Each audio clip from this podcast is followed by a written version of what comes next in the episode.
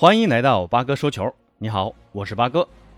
昨天，法国媒体传出姆巴佩拒绝了巴黎第五次提供的续约合同，这是一份五加一的高薪长约。被姆巴佩拒绝后，大巴黎的管理层也首次动了出售姆巴佩的念头。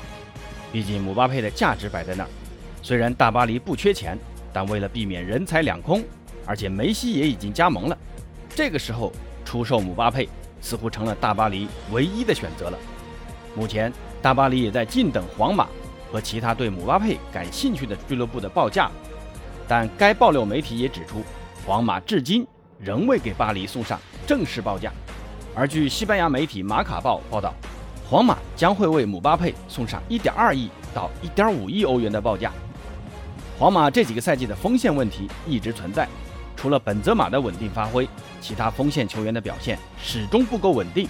阿森西奥和小熊维尼修斯等年轻后辈的表现始终达不到皇马球迷对于前锋要求的预期，还需成长。而队内像贝尔和阿扎尔这些球员，虽然经验丰富、射术惊人，也能在关键场次做出贡献，但毕竟年纪大了，玻璃渣的易伤体质也无法给队伍。持续做出贡献，引进姆巴佩则成了如今最好的解决办法。这几个赛季，姆巴佩在大巴黎的进球也证明了他是一个恐怖的前场终结者，而且也传出相比内马尔，姆巴佩更想跟本泽马一起搭档合作。这个夏天欧洲杯二人的表现也印证了这一点，二人在一起确实能起到一加一大于二的效果。当然，不得不注意的一点就是，如今的皇马。还有能力为姆巴佩支付如此高额的转会费吗？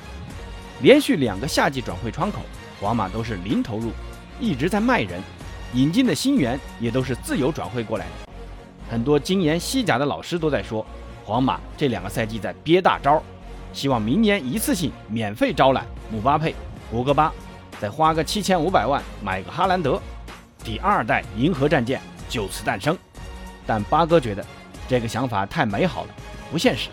虽然经历了疫情的冲击，同时还要修球场，但以皇马的底蕴，两年时间攒他一个多亿的私房钱还是能做到的。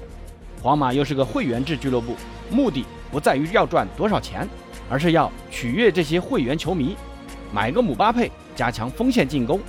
而且安切洛蒂又是个特别会看菜下碟的主帅，适合根据每个球员的特点制定相应战术，发挥他们的最大优点。不管是联赛还是欧冠，趁着巴萨这几年喘不过气来，多拿几个冠军，他不香吗？那现在姆巴佩的转会又会带来哪些蝴蝶效应呢？首先是大巴黎得找个姆巴佩的替身。环顾整个球员市场，能匹配姆巴佩和大巴黎要求的，估计也就只剩下那个男人了。意甲首轮未能首发的 C 罗，对于未能首发，尤文和 C 罗都对外宣称是。C 罗自己要求不首发的，但八哥觉得事出非常必有妖。以下这段话纯粹是八哥胡诌啊，别当真。C 罗是一个非常积极、非常享受比赛，尤其是胜利和进球的一个人。咱们无数次看到 C 罗因为错失进球而懊恼不已，甚至队友进球不是自己进的也会表达不满。这样一个人在毫无伤病的情况下，主动对教练说：“教练，这场别安排我首发了。”我想静一静，这太反常了。另外一个情况是，前些日子一直在说 C 罗的经纪人门德斯，满欧洲的推销 C 罗，什么皇马、曼城、大巴黎都去了个遍，但没有后续消息再传出了。八哥从八卦角度不负责任的瞎说，可能是门德斯了解到姆巴佩的出走内幕消息，给了 C 罗转会的希望。如果姆巴佩去皇马，那巴黎自然会把目光转向 C 罗了。咱们球迷说不定真的能见到梅罗联手的那一幕，这可远比梅西和拉莫斯勾肩搭背要震撼得多。当然，不排除巴黎不引进其他球员顶替姆巴佩，这因为伊卡尔迪也可以打中锋啊。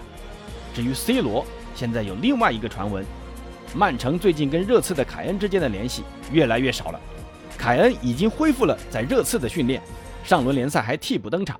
比赛结束后，凯恩还专门去了热刺球迷区单独致谢，似乎是想缓解之前闹转会而发生的尴尬。热刺的球迷也对凯恩报以掌声，毕竟是自家的超级巨星。那苦追凯恩不得的曼城还是要面临缺少一个超级前锋的问题。那八哥再次不负责任的猜想，会不会存在 C 罗转投曼城的可能性呢？毕竟 C 罗的转会费可没凯恩那么高，实际操作的可能性也更大，也能解决曼城短期面临的锋线问题。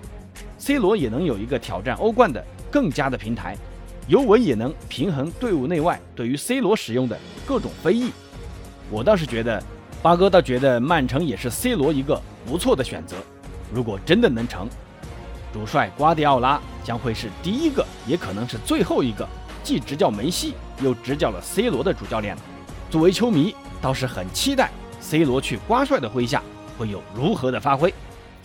好，今天的介绍就到这儿，咱们下次节目见。